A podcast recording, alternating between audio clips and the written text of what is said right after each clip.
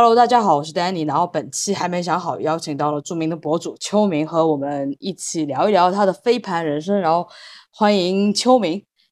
哎，我没有很著名啦，你还是很著名了。哎，你要不要呃做一下简短的自我介绍？Hello，大家好，我是秋明阿 K，我是全网最酷运动女孩，我是这样称呼自己的，因为我会很多非常多的极限运动。我以前是一个滑板业余运动员，后来开始打网球，在最近呢开始打飞盘，而且刚从菲律宾马尼拉参加了。亚洲飞盘锦标赛代表中华台北队获得了季军的好成绩，因为冠军和亚军每一届都是澳大利亚跟日本，他们实在是太难打败了，所以我觉得季军已经很不错了，超厉害。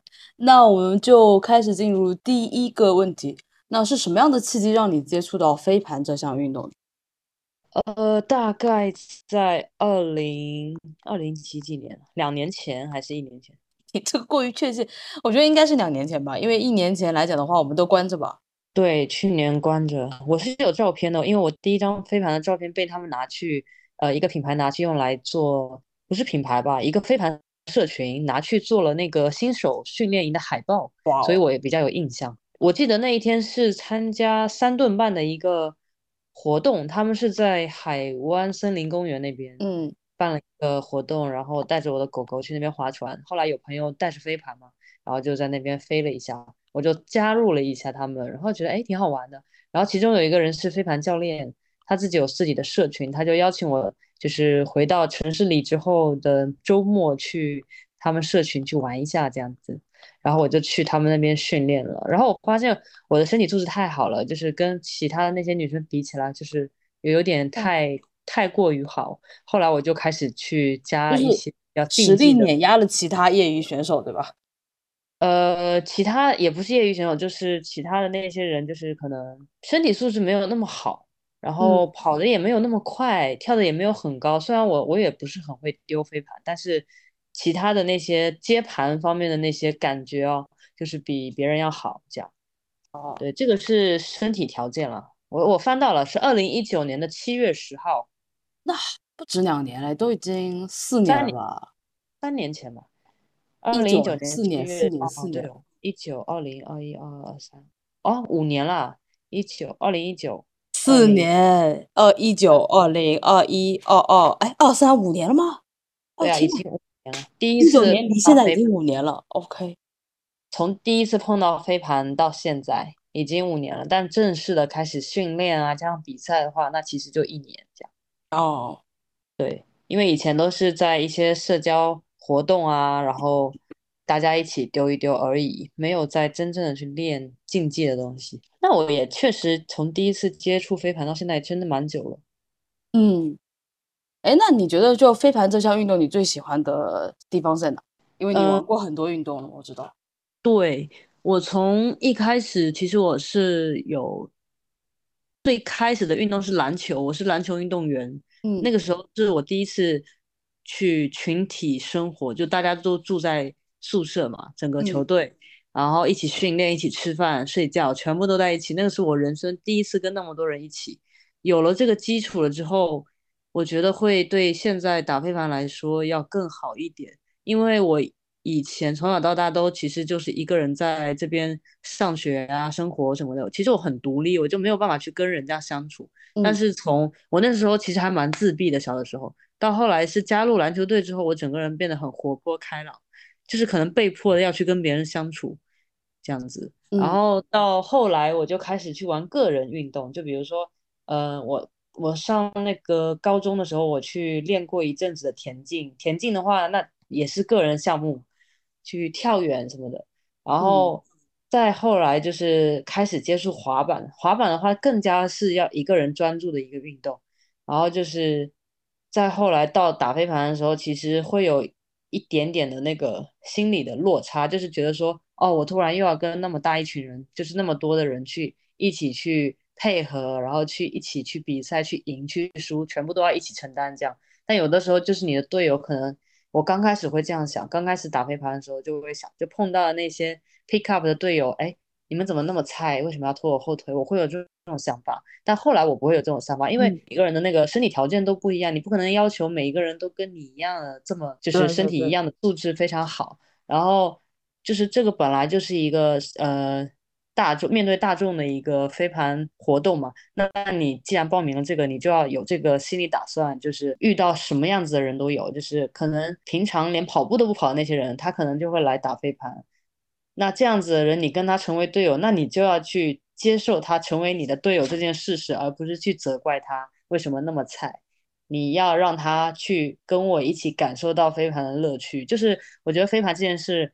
这个这个运动让我就是成长了很多，就是可能会更去考虑到别人的感受，就是大家都一起出来玩，但是我自己可能获得不了那种竞技的很爽的感觉。但是如果别人菜，他很玩的没有很厉害，然后导致他一场一天下来一场比赛下来就没碰到几次什么盘，我觉得他心里心里的落差会比我更大，因为他平时本来就不怎么。运动，但是他好不容易付了钱过来玩这个运动，结果还是没有得到什么快乐的回馈。我觉得他回去可能就再也不会出来运动了。所以我觉得说，如果我会遇到这样子的队友，我会让他尽可能的多，就是去感受到飞盘的乐趣，让他可以坚持运动，让他知道其实飞盘是一个很好玩的东西。这样那还蛮好的，你简直是飞盘界的活菩萨吧？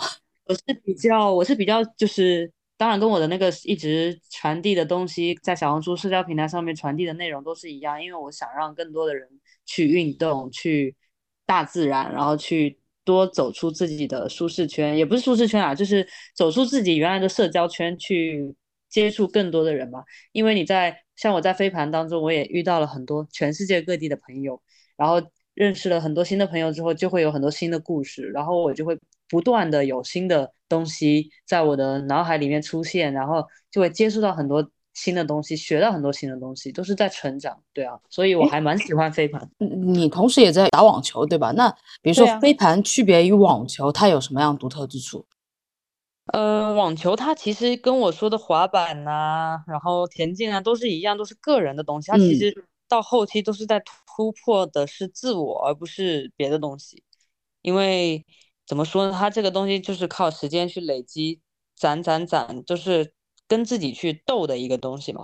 那你只要去打败对手就好了，因为这个是你一个人的战斗呀。那飞盘的话，它一场比赛下来，我们一一整个队最多二十一个人，打一分就要七个人，你这个时候不是一个人在战斗了呀，就是区别就是这样子。那网球其实也是个人项目，它跟其他的那些个人项目是一样的。那飞盘它是群体运动嘛。这区别还是很大的，哎，那你又玩这种个人项目，然后又玩这种集体项目，就你在竞赛，就是比赛的时候，你的心态会不一样。当然，就是我其实我在台湾有一个队友，他就是有很多都是个人项目出来的，有有练那个投掷标枪啊，然后有跳高啊，很多很多的个人项目运动员，但是他们现在在队伍里面都是处于。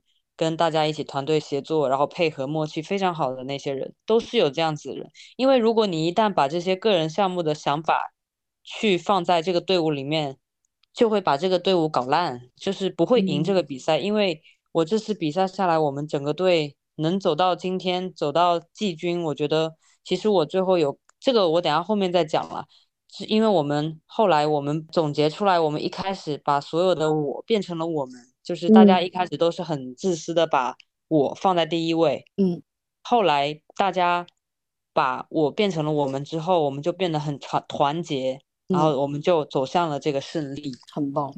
哎，对啊。那分享一个你在最开始接触飞盘运动时候印象最深的故事。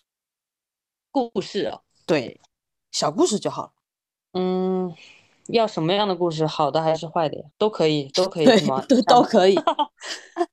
就是嗯，我印象最深的改变很大的事情，就是我其实有一开始飞盘的时候，呃，遇到那些就像我刚刚说的，遇到那些很菜的，明明就很简单的飞盘，他们也接不住，然后我就会很生气，我可能会拿着飞盘在他们面前把盘摔掉，然后但是我是在开玩笑啦，但是这个行为是非常不好的，就会给人家。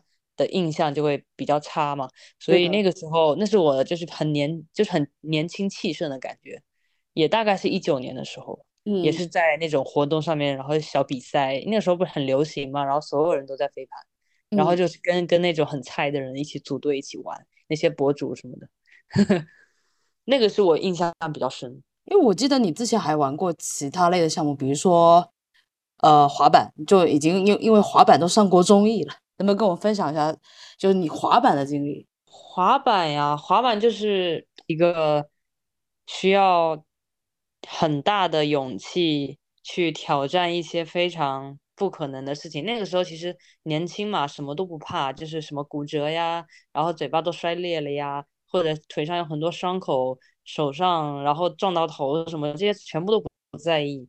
嗯，我觉得是一个很不要命的一个运动吧，就是就是所有的人都是滑板人，都是疯子。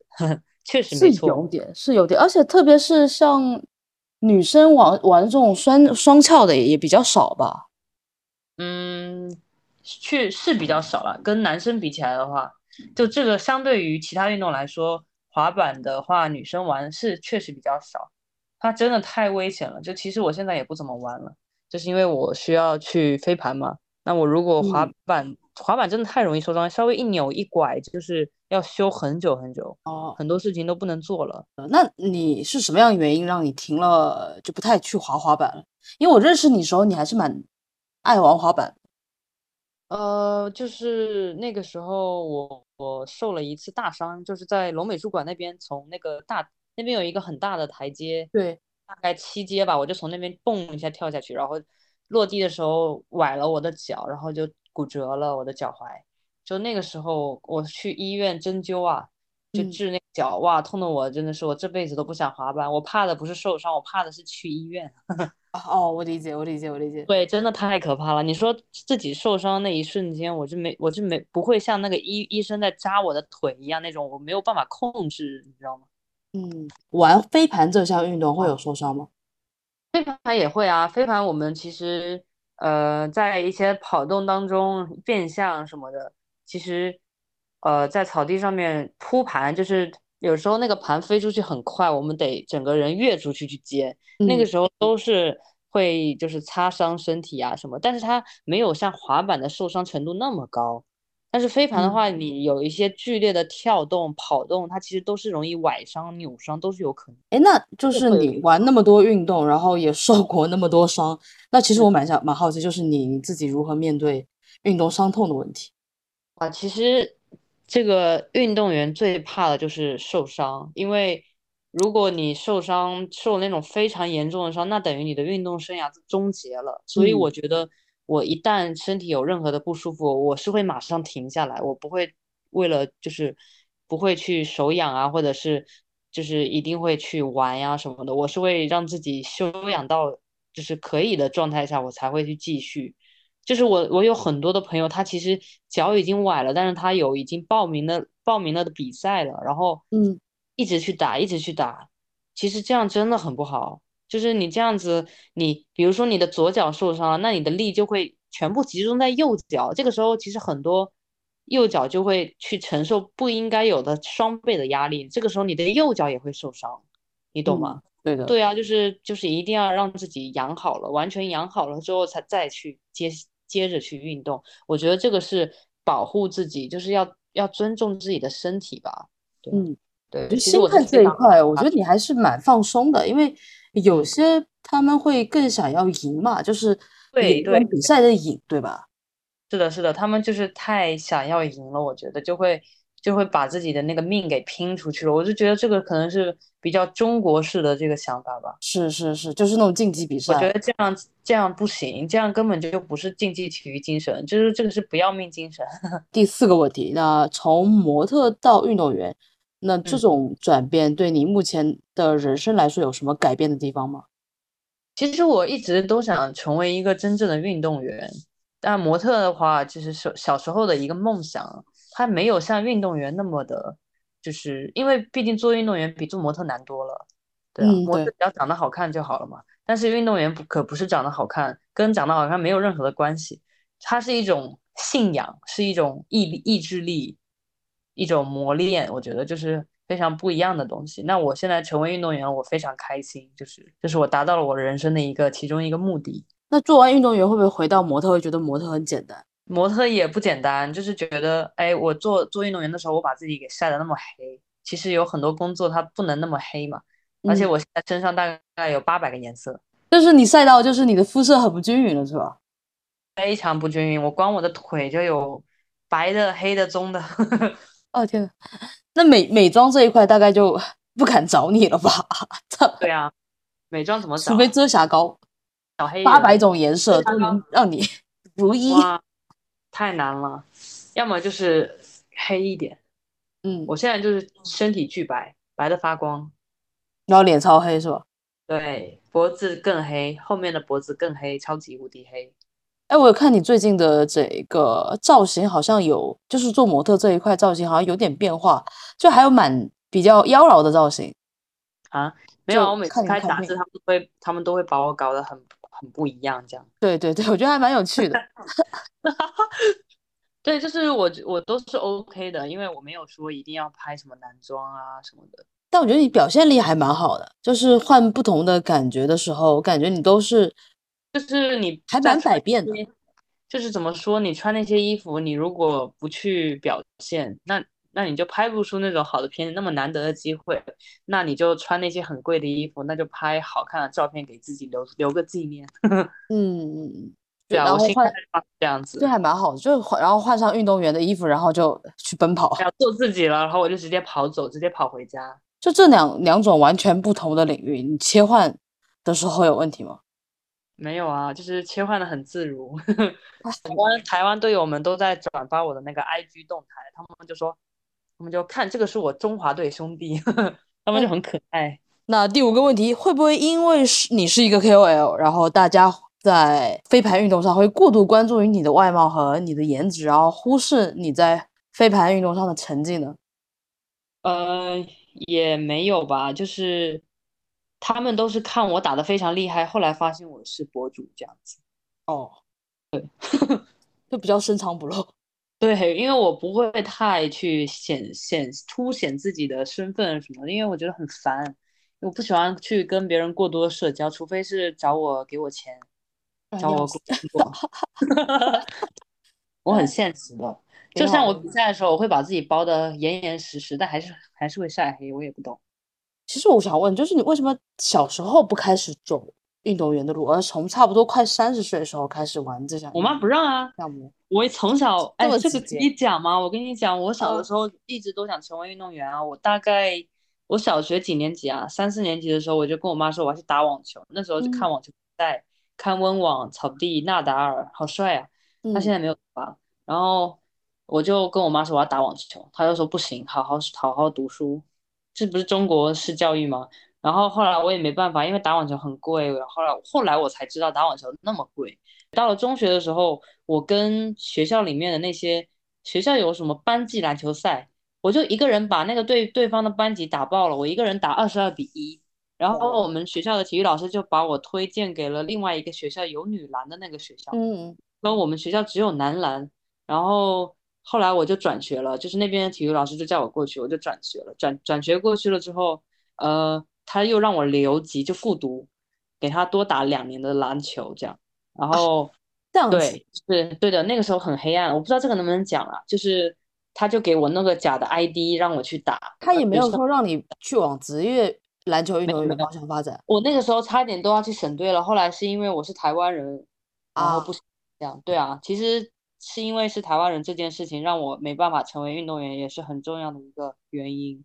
我那个时候练了四年的运动，我练了两年的篮球，两年的田径。后来到了高中，高中的比赛，高中以上的那些比赛，就是比较可能要去省级、省以上的比赛，我都不能参加，因为我只能参加呃学代表学校和代表市级的最高级，我只能参加市级的比赛。再往上就要去呃身份身份证要注册什么，那我是台湾的身份证，他这里又不承认，台胞证他也。他属于外籍，港澳台外籍都不能参加内地的任何省级省以上的运动，所以 OK，后来就是被迫，就是没办法成为运动员。那除非我回台湾，或者我拿这边的身份证，那我怎么可能拿这里的身份证，对不对？那我也不可能回台湾。那后来我就只能就真的，我我已经经历了很黑暗的那一段时间。就是那个就是像运动员受伤一样的黑暗，就是那个时候打击真的非常非常大。你知道我们那个时候训练很辛苦很辛苦，三四点要起床，早上凌晨哦这么早都还没亮，我们就要去。对啊，我们那时候很苦的，天亮天都还没亮，我们去跑操场，跑完之后再去球馆练基本功，练到他们早自习开始前，然后我们早饭多吃一会儿还会被教练骂，然后就。吃完早餐马上去上早自习，然后再上一整天的课之后，到傍晚他们那个最后一最后一堂课自习课，我们开始去训练，训练到人家放学结束，然后到天黑，然后回家吃晚饭，然后每天这样这样这样度过了四年，真的很辛苦。结果告诉我说你不能比赛，你知道我什么心情啊？那个时候天打雷劈啊，气死了。那时候你几岁啊？我那时候十十几，十五十六。哦，那确实，我觉得十五十六岁面对这个打击，然后你又付出了四年，可能才十四十五。我记得是二零一一一二零一二零一三年左右吧，因为我一四一四年上大学，二零一二二零一三的时候就是十年前吧。嗯，十七十六十七岁差不多，对，十八岁上大学。那后来大学的话，那干嘛去学新闻专业？我本来想去学服装设计，但我不会画画，被调剂到新闻了。对啊，是这样的原因哦。对啊，就是歪打正着就跑到那边，就去学新闻。后来还好没有去学服装设计，学了肯定毕不了业，太贵了。啊，是的，是的，是的。对啊，我觉得学新闻蛮有趣的，因为后来变成了自媒体时代，我才吃到了这一波红利，就正好又把你以前学的知识某种程度上面用上去了。对的，对的，就是我们会学一些传播心理学呀，然后大众心理学啊，这样子，我觉得都是有用的吧。虽然我都不知道我到底有没有在学，我觉得这个东西就是怎么说天生的吧，因为我觉得我大学都没有在好好上学，都是在玩滑板啊，然后打排球啊。那比如说你现在快三十了，然后就玩这个项目，你自己会有压力吗？就是然后体能上的话会有影响吗？我有啊，我当然有啊。我每次打完一场比赛，我就问我的对手，我说你几岁？他说十八。我说谢谢，我说哦二十八，比你大十岁，然后我要跟他一起同台竞技，他也真的很辛苦。那现在体能话不会有影响吧？就是二十八跟十八来竞争。嗯，怎么说呢？身体素质啊，或者是一些身体反应上面，我觉得的多多少少还是会有区别啊。年轻人的那个体能肯定是会比我们这个老了十岁的要好的呀，对不对？而且他们又是那种基本上跑得比我快的，都是那种在校的体育生啊什么的。他们体能好又跑得快，然后各项怎么说呢？各项能力都是那种嗯运动员的状态，那没办法比啊。但是你们还是拿到了季军，还是很好啊。呃，我们打的那个比赛还好，对我们打其实打到那个中国队的时候，其实很多都是体育生，但他们可能是没有配合，因为中国这边的这个队伍选拔机制它是没有选拔，它是全国大赛里面的。各个省市去出队比赛，然后你要拿到前前八名，前其中前三名你可以选择你要打男子、女子还是混合，然后就是一共前八名嘛，然后其他的呃五个名额里面就是在里面去选补位这样子。嗯，他他不是很公平的全国选拔。OK，对的，就是其实机会很难，你真的要如果我是在上海，因为这次上海队连前八都没有进。所以我的那些朋友啊，我上海的朋友们，他们全部都没有去打那个比赛，他们只能去打 Master。嗯，对，女生三十以上，男生三十三以上。我可我过两年就可以打 Master。哎，那这个有什么区别？说 Master 和这个 Master 是成就是怎么说老将组啊？这样哦，还有这样子。对，然后你也可以去打那个我们这种呃女子组、男子组和混合组，只要你有能力和你选得上。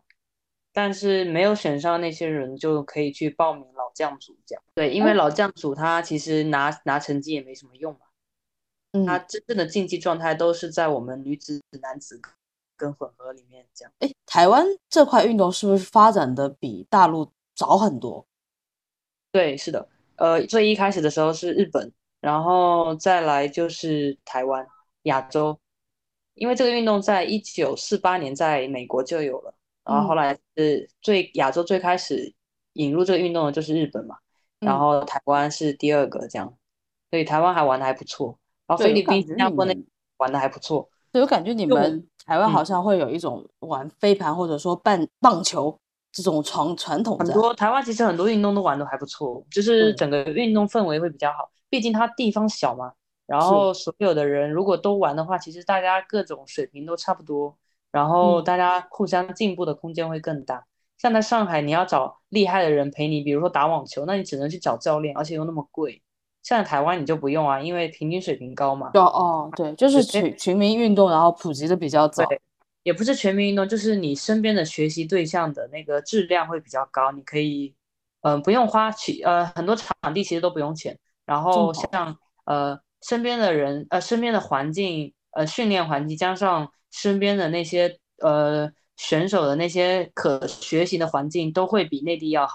所以在那边会进步的非常快。我在台湾训练的这几次就进步飞快，真的，我感受非常强烈。那我觉得是不是说，呃，包括飞盘运动，就是他会有很多，就是说他个人选手他其实能力是很突出的，但是他是团体这一块就相对因为选拔机制也好，还有我们玩飞盘的历史比较短暂也好，那叠加起来就导致现在其实整一个飞盘的团体项目就没有那么突出吧？中国的团体项目。我觉得可能跟那个中国的现在的那个呃制度有关系吧，就是体制内这个东西，你知道的就很奇怪，就真的会真的能有能力的那些人，他没有办法出来去比赛，嗯，就是会碾压到很多人才吧，就是现在飞盘就在面临这样子的状况，而且感觉飞盘是不是还算是竞技类里面相对比较小众的吧？就是我们在没接触你之前，我感觉好像就是一个。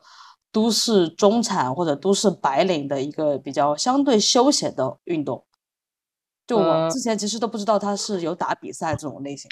嗯，其实一直其实在中国是一直有这个比赛，只是因为近两年它太火了，然后被政府去关注到了这个东西。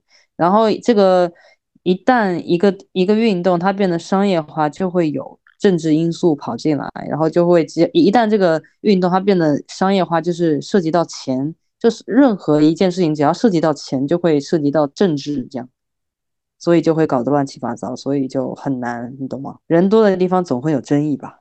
每个人都想当那个头，每个人都想拿成绩，每个人都想赚钱，所以就会把这个运动搞得一塌糊涂。那我其实还蛮好奇，就是说，哎，现在有哪些运动品牌会去赞助飞盘这项运动？嗯，其实很少哎，赞助就是。嗯，很多比赛上面可能会有一些阿迪跟 Nike 的一些活动的嗯露出吧，就旁边会放一个他们的那个广告牌，应该就是会有赞助，但是很少，运动品牌比较少哎。嗯，安德玛肯定跟它热度还是有相关的吧？对的，对的，所以你要加油。我会。嗯，那第七个问题是在飞盘比赛中，你是如何在？关键比分时刻里面控制自己情绪与保持冷静的。嗯，这个时候其实是团队里的每一个人都需要冷静，去处理每一个飞盘，然后去走系统，就是把我们的战术去执行出来，然后不要乱跑。这样，其实你可能最后一分最关键的那一分，你可能飞盘都碰不到，你也没怎么跑就结束了。飞盘就是这样的。有运气成分加成吗？也有吧，还还有那个当天的风风向，还有很多各种因素。嗯，那比如说当天的气候环境都非常不适合你们的队伍怎么办？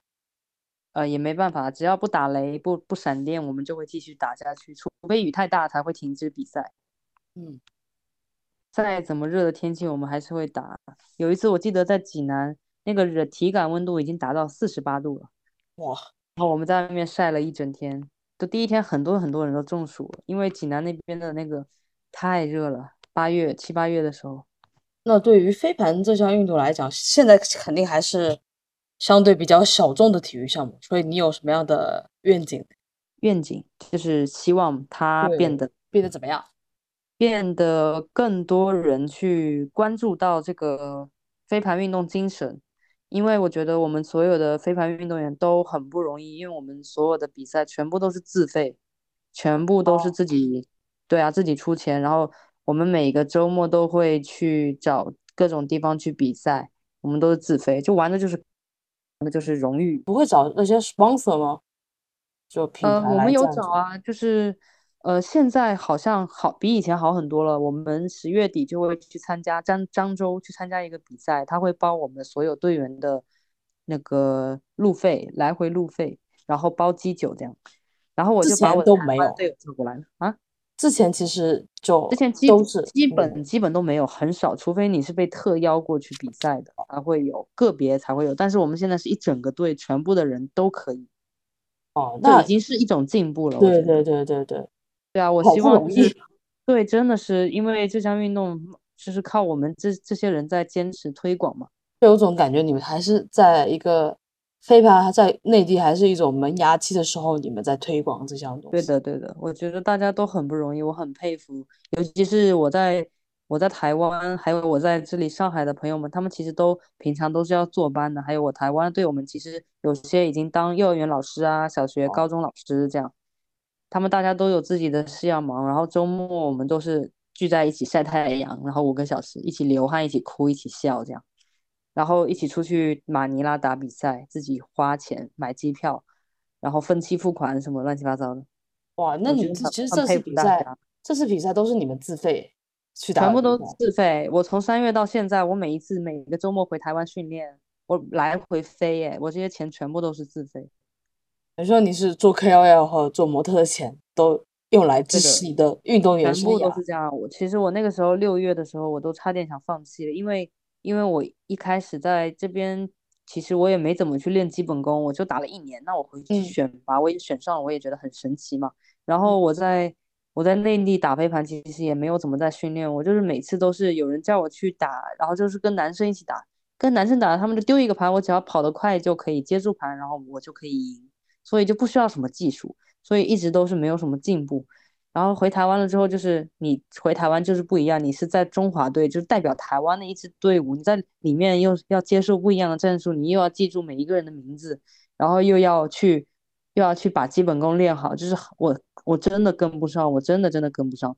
然后就是觉得好受打击，我又花了那么多钱，然后又什么都跟不上，又又一直进步特别特别慢，然后我就很。很焦虑，很不开心，然后每每天都在那哭，你知道吗？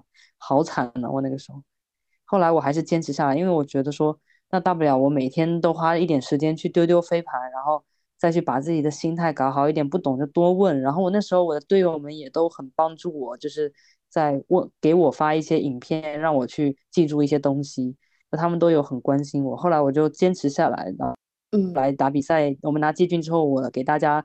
就是每个人都要讲自己的那个心心路历程什么的，对，哎，怎么讲？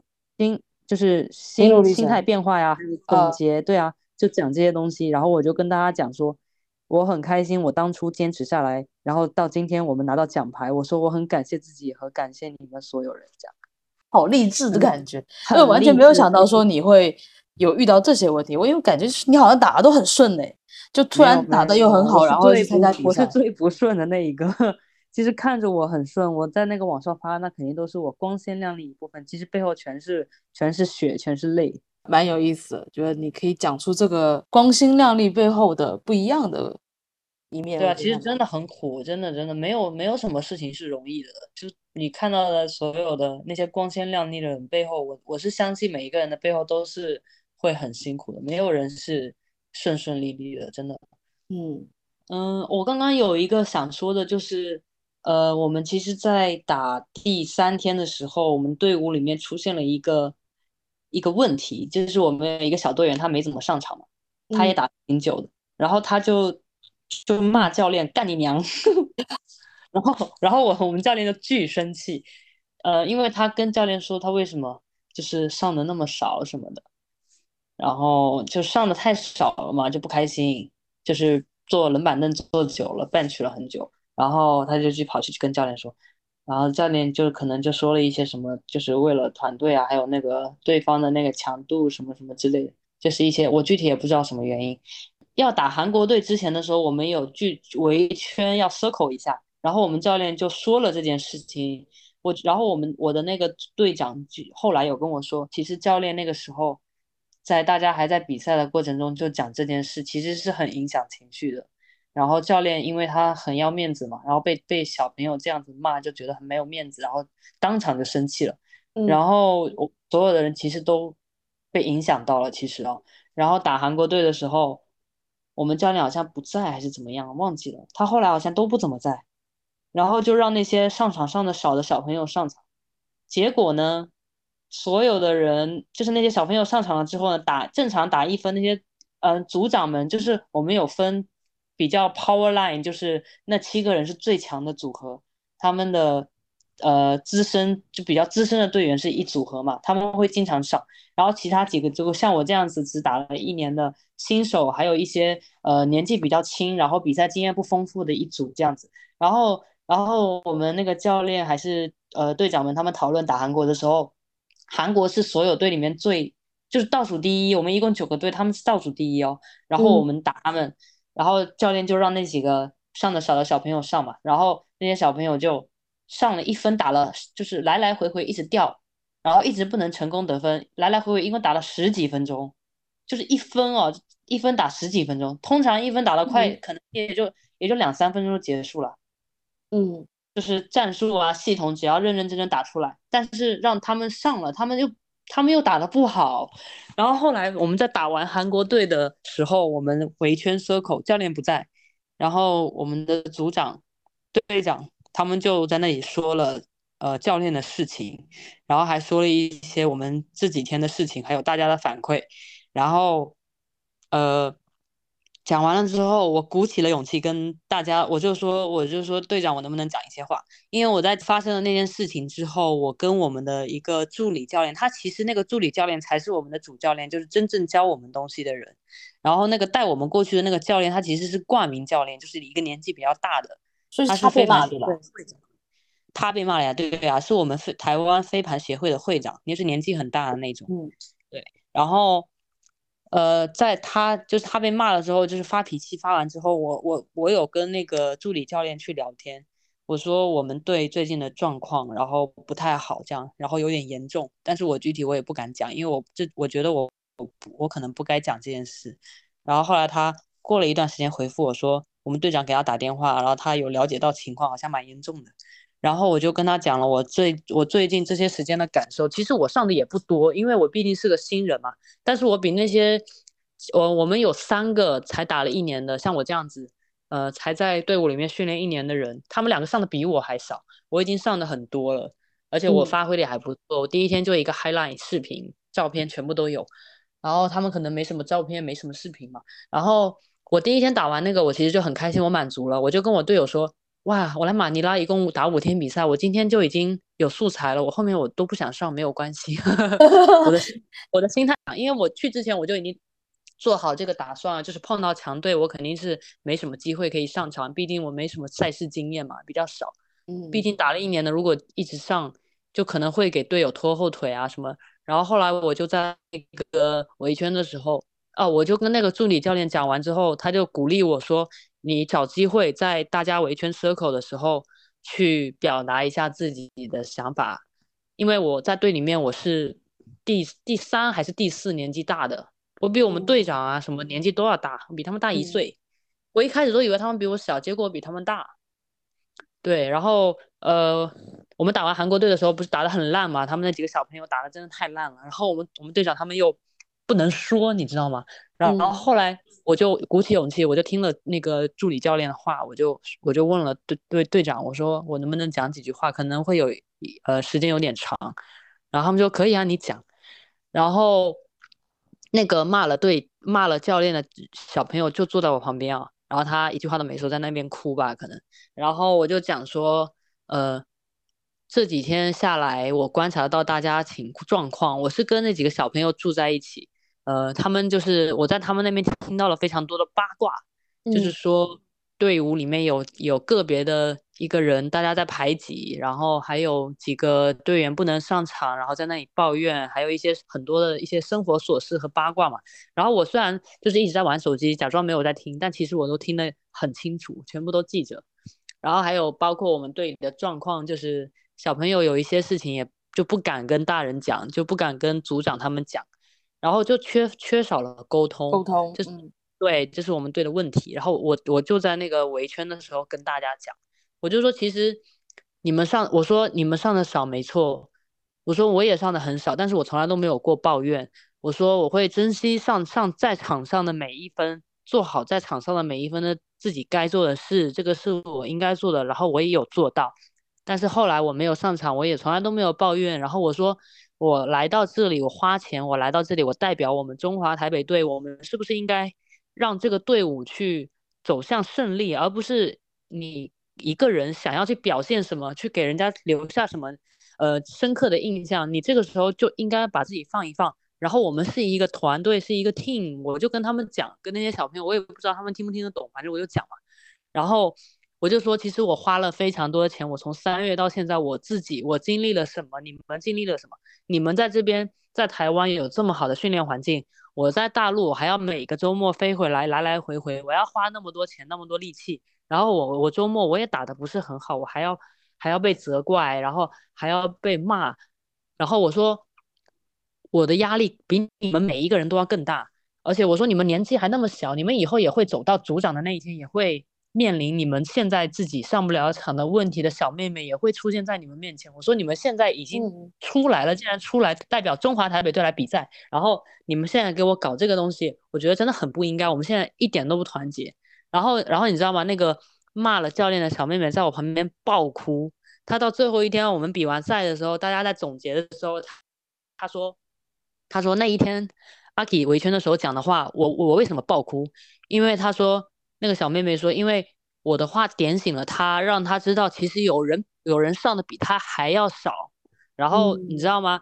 然后我们队的我队长就跑来跟我说，呃，大家最后结束的时候，就他偷偷的跑来跟我说，他说非常感谢我那天讲出这些话。他说其实这些话他和教练都没有人可以讲，就是说。那些小朋友，我还说了，你们，你看看你们想上的人，打韩国队那么菜的队，你们想上，你们上啊！但你们上，你们自己打成什么样子，你们自己不知道吗？我也在上面，因为他们教练可能觉得我也上得上，然后我去。其实我是不想上的，我很累，因为跟他们打不出来那种，就是战术整个都打不出来，我就觉得很累又浪费时间。然后我就说，我就一直不想上嘛。然后我我自己也说了，我自己也打得非常不好。当然，我真的我打得不好也不是我的原因，是真的我们是每七个人没有配合，打不出来。嗯。然后，对啊，然后我就我就在点醒他们嘛。然后后来那个队长他们就跑来，就是很感激我嘛，就是说出这些话。然后我就说这个话肯定得我来说，因为我跟大家没有那么的熟。然后，嗯嗯嗯，对啊对啊，我说这个坏人肯定是让我来做了。然后，但是我讲完那些话之后，那些小朋友都。很喜欢我，他们觉得就是我有帮很多小朋友说出他们不敢讲的话。其实他们的想法啊什么的，他们其实都想都想有什么表现，都想为这个队出一份力。其实大家就是想法和那个方向都是好的，但是他们只是在这个时候，对啊，他们缺乏沟通嘛，就是互相的，大家没有说是故意不让你上，只是在这个重要的比赛上面，就是确实。我说我自己，我自己没得上，但是那七个人在上面，我都我就是很安心啊。我宁可帮他们端水，让他们不要中暑。他们如果能一直上，然后带着我拿到奖牌，我也很开心，因为他们就是我很相信、我很信任的那七个人。他们就是组长，那你有这个能力吗？你上去之后，你能做到跟他们一样吗？我说，反正我上去我就我就不行。我说我上去我就我就紧张的想吐，我就跟他们这样讲。其实很多人都是这样啊。你想上去，你想表现，但是你又达不到那个水平，对不对？对，应该是要有一种自我心态的调节吧。对啊，他们反正就是，就像我一开始说的，我们一开始所有的小朋友都在把我这个字放得很重，后来我们变成我们，然后那些小朋友就跟我说，很感谢我，就是我是我们队的那个化学反应，你知道吗？就是那一天我讲完那些话之后，我们后面的所有的比赛，所有的人。那个氛围都超级无敌好。本来那个在场边的那些就是叫做 sideline，sideline 就是给那个就是在场下加油的那些人嘛，就是我们队没有上场的那些人，就是要在旁边就是加油啊什么的。然后我们第二呃讲完那些话的第二天、第三天的比赛，我们所有的人都是超级亢奋、超级超级活跃，然后就是给每一个人加油，然后每一个人都不会因为自己上的少而怎么样，就大家都气氛超级无敌好。然后就我们就骂，就后来打一直打一直打，就打到后来就是打季军，然后就真的超棒，就很好啊。对，我觉得这是关键时刻是要有人出来去把沟通这个口子给打开了。对啊，就是我觉得那个时候我讲的那个点，就是我们后来我们那个助理教练也有听说这件事吧，然后他就他就很佩服我这样子。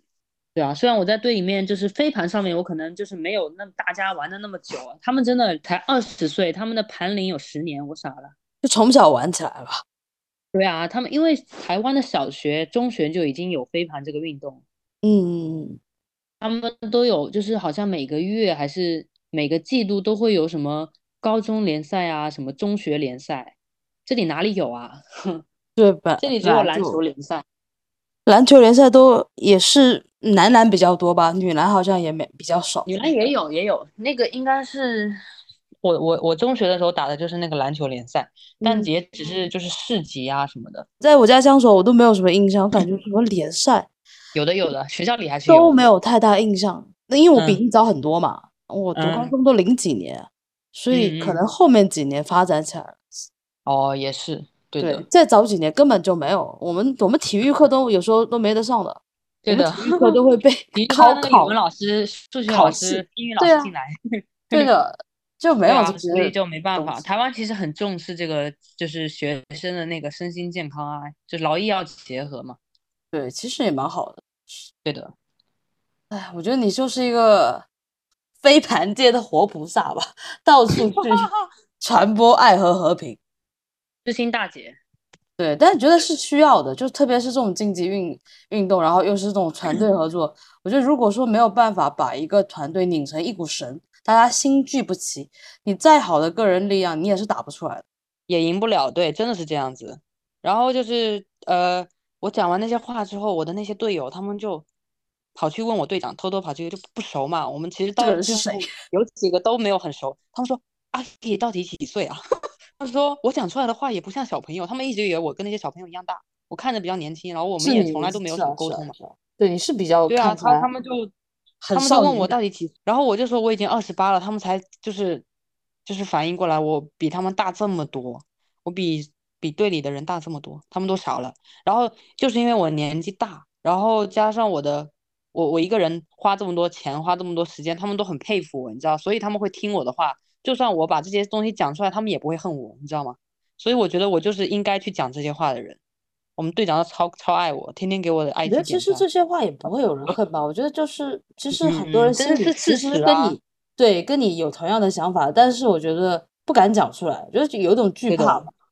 对，而且又有些生怕讲出来会对。然后队长，我觉得当时他们那个年年纪，可能讲出来也没什么说服力，只会说他在。比如说年纪小的又不敢讲，然后年纪大的又觉得讲了之后好像在压下面会得罪人。对的，对。就所以这个时候就是应该由我这种。年纪大、盘龄低的人来说这句话 真的很好笑。所以反而还是什么叫因祸因祸得福，就是对的，可可以这样讲吧。亚锦赛的这个经历真的很不错。就是前天在那个庆功宴，然后我不在嘛，然后我那时候在 Nike 直播，他们突然打那个 IG 电话视频给我，然后那边电话那头传来阿 K，一大堆人在叫我的名字，然后我就超开心、超感动，他们说想我了。哎，那你下次的比赛在什么时候？下一个比赛，台湾的比赛是明年的世锦，但是也应该不会是这一群人了。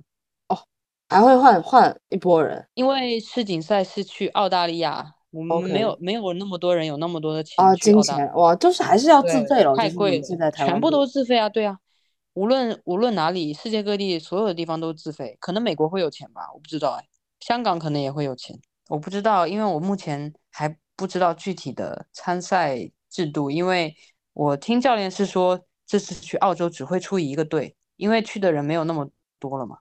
我们之前，我们现我们这次去亚锦赛就是男子、女子混合，还有勇气赛，这么多有出人。对，很多很多人，一一一百五十多个队员，这么多。对的，因为每一组都有二十二三十个人呀。呃，我们。我们光我们女子队二十四个人，然后加上两个防护员，然后加上教练，一共就快三十个了。然后我们一共出了四个队，四个队每个队勇气赛大概也就十几个人，但是其他几个队都是三十、三十、三十，那加起来就一大堆人。嗯，那确实是哇。然后每个人都只能自费，真的你说要去赞助，谁会愿意一下子拿那么多钱啊？是的，除非他是会有很多号召力或者怎样的一个全民运动，除非是那种大老板，足球，这足球还是比较容易。足球太有钱了，主要是盘子比较大吧，喜欢的人更多。